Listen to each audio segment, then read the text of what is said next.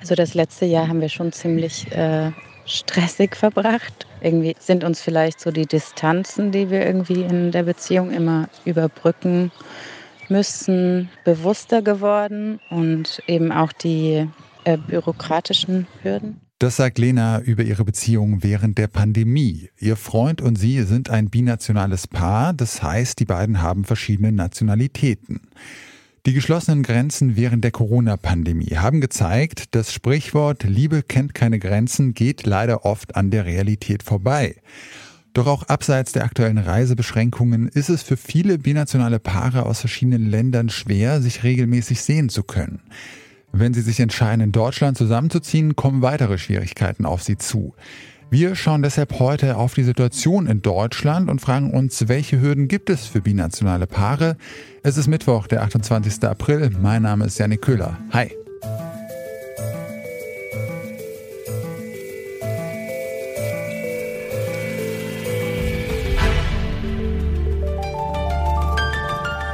Zurück zum Thema. Wenn die Partnerin oder der Partner im Ausland lebt, dann können Besuche eine große Herausforderung sein. Die Corona-Pandemie hat dieses Problem noch einmal verschärft. Als Deutschland im Frühjahr 2020 aufgrund der Infektionszahlen die Grenzen für Menschen ohne deutsche Staatsangehörigkeit oder ohne festen Wohnsitz in Deutschland geschlossen hat, da waren erst einmal alle binationalen Paare voneinander getrennt. So ging es auch Lena und ihrem Freund, der in Israel lebt und eine israelische Staatsbürgerschaft hat. Lena hat uns erzählt, wie sie diese Zeit erlebt hat.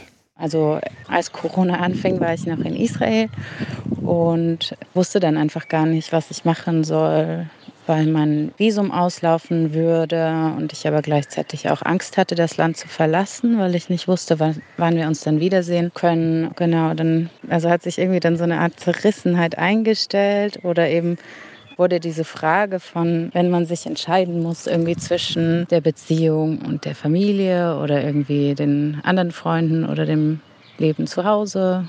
Naja, und dann bin ich halt am Ende doch nach Deutschland geflogen und dann wussten wir lange nicht, ob ähm, mein Freund herkommen kann. Und zum Glück hatte er einen europäischen Pass, sonst hätten wir uns ein halbes Jahr nicht sehen können.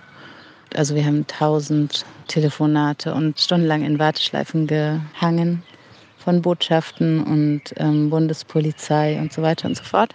Und dann haben die uns am Ende gesagt, dass er einreisen kann. Und dann ist er ein, wollte er einreisen. Und dann äh, war es aber so, dass die Polizei sich irgendwie umentschieden hat oder plötzlich haben sie dann so gemeint, nee, wenn sie nicht verheiratet sind, dann kommt er hier nicht rein.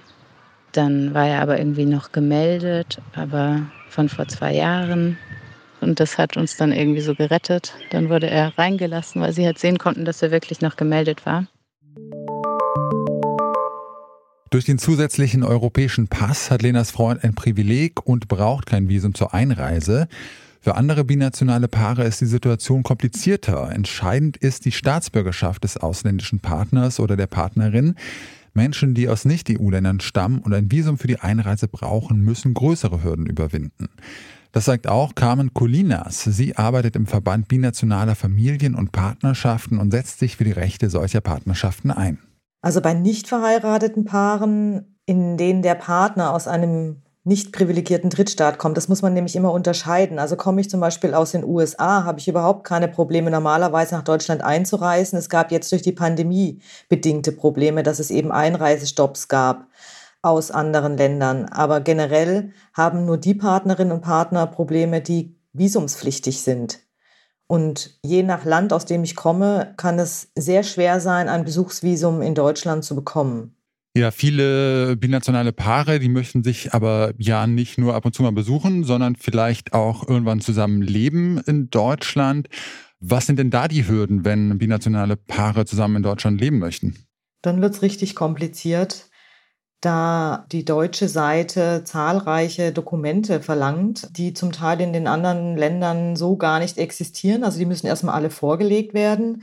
Ähm, ich muss ein Visum äh, beantragen an der jeweiligen Botschaft. Also da fängt es schon mal an für einen Termin, um mein Visum zu beantragen. Und da gibt es zahlreiche Länder, da warten die Menschen also nur um den Antrag zu stellen, um mal zu fragen, welche Papiere brauche ich oder vielleicht auch schon mal ein paar Papiere mitzubringen, gibt es Länder, in denen Paare 16 Monate warten müssen, bis sie überhaupt mal angehört werden, dass sie eigentlich gerne ein Visum zum, in dem Fall ähm, Familiennachzug oder Ehegattennachzug stellen wollen würden. Also da fängt es dann schon mal an. Und äh, wenn das dann irgendwann mal nach Monaten äh, zu einem Termin gekommen ist, dann kommen eben die weiteren Hürden. A, bestimmte Nachweise, die es in den anderen Ländern nicht gibt. Dann eine große Hürde, die wir immer wieder haben, ist der Sprachnachweis, das ähm, A1-Zertifikat. Da anerkennt das ähm, Außenministerium nur bestimmte Zertifikate, äh, die vorgelegt werden. Und wir haben das Problem, dass äh, nämlich vom Goethe-Institut und da ist das Problem, was sich jetzt in Corona noch wesentlich verschärft hat, dass die Goethe-Institute geschlossen waren und dass es in vielen Ländern gar keine Goethe-Institute gibt. Das heißt, die Leute konnten zu den Prüfungen auch gar nicht dorthin reisen, eben auch wegen der Pandemie und somit keine Prüfung ablegen, weil das Goethe-Institut es bis heute nicht hinbekommen hat, Prüfungen auch online abzuhalten. Sie als Verband fordern ja auch äh, von der Regierung, dass die sich diesem Problem annimmt. Ähm, was müsste denn Ihrer Meinung nach jetzt konkret politisch getan werden, um die Situation für binationale Paare zu verbessern? Also prinzipiell erstmal eine Entbürokratisierung dieses ganzen Prozesses und eine Priorisierung dieser Paare. Also wie Sie ja wahrscheinlich wissen, steht Ehe und Familie unter dem besonderen Schutz des Staates, also im Grundgesetz. Das wird aber in keinster Weise berücksichtigt. Und diese Visa zum Beispiel diese Visa-Anträge endlich zu priorisieren und den Leuten nicht so viele Steine in den Weg zu legen, nur wenn sie hier ähm, ein gemeinsames Leben ähm, verbringen wollen.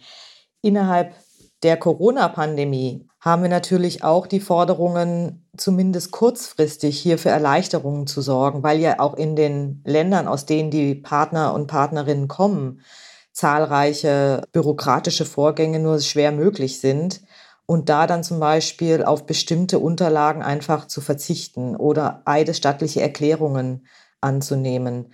Oder zum Beispiel, das ist auch eine Forderung, die wir schon seit fast schon Jahrzehnten haben, so etwas wie Verlobtenvisa auszustellen, wenn es um unverheiratete Paare geht. Vaterschaftsanerkennung zu beschleunigen. Also diese ganzen Dinge, mit die oft Monate bis zu Jahre dauern, einfach zu entbürokratisieren und die Verfahren zu beschleunigen, zum Teil eben auch zu digitalisieren. Aus dem Auswärtigen Amt heißt es auf Anfrage, aufgrund der Infektionszahlen könnten die Visastellen noch immer nur eingeschränkt arbeiten. Man bemühe sich aber, besonders dringende Fälle des Familiennachzugs im Rahmen des rechtlich Möglichen zu priorisieren. Einfluss darauf, wie schnell Visa ausgestellt werden können, hat laut Auswärtigem Amt aber auch die Vollständigkeit der Unterlagen, die Durchführung von Urkundenprüfungen und die Bearbeitungszeiten bei den Innenbehörden. Neben den Herkunftsländern ist auch der Familienstand entscheidend. Dabei werden verheiratete Paare und unverheiratete Paare rechtlich ungleich behandelt. Wenn die Partnerin oder der Partner zum Beispiel aktuell in einem Virusvariantengebiet lebt, dann ist die Einreise nach Deutschland nicht möglich, zumindest für unverheiratete Paare. Auch ein negativer Test oder eine Quarantäne helfen dann nicht weiter. Außerdem müssen unverheiratete Partner oder Partnerinnen bei der Einreise immer wieder ihre Beziehung glaubhaft machen, wenn sie aus Drittstaaten kommen. Das können dann zum Beispiel Chatverläufe sein, Beiträge in sozialen Netzwerken oder vorangegangene Treffen. Die Einreise liegt dann aber immer noch im Ermessen der Beamtinnen und Beamten bei der Grenzkontrolle. Doch die Stimmen, die sich für die Rechte von binationalen Paaren einsetzen, werden immer lauter. Am 8. Mai will die Initiative Love is Not Tourism vor dem Kanzleramt in Berlin demonstrieren, damit unverheiratete Paare die gleichen Rechte haben wie Verheiratete, damit bürokratische Hürden abgebaut und der Visaprozess erleichtert wird. Das war's von uns für heute. An dieser Folge hier mitgearbeitet haben Sarah Marie Plikat, Toni Mese, Esther Stephan und Andreas Popella. Chef vom Dienst war Leonhard Eckwart und mein Name ist Janik Köhler. Ich sag ciao und bis zum nächsten Mal. Zurück zum Thema vom Podcast Radio Detektor FM.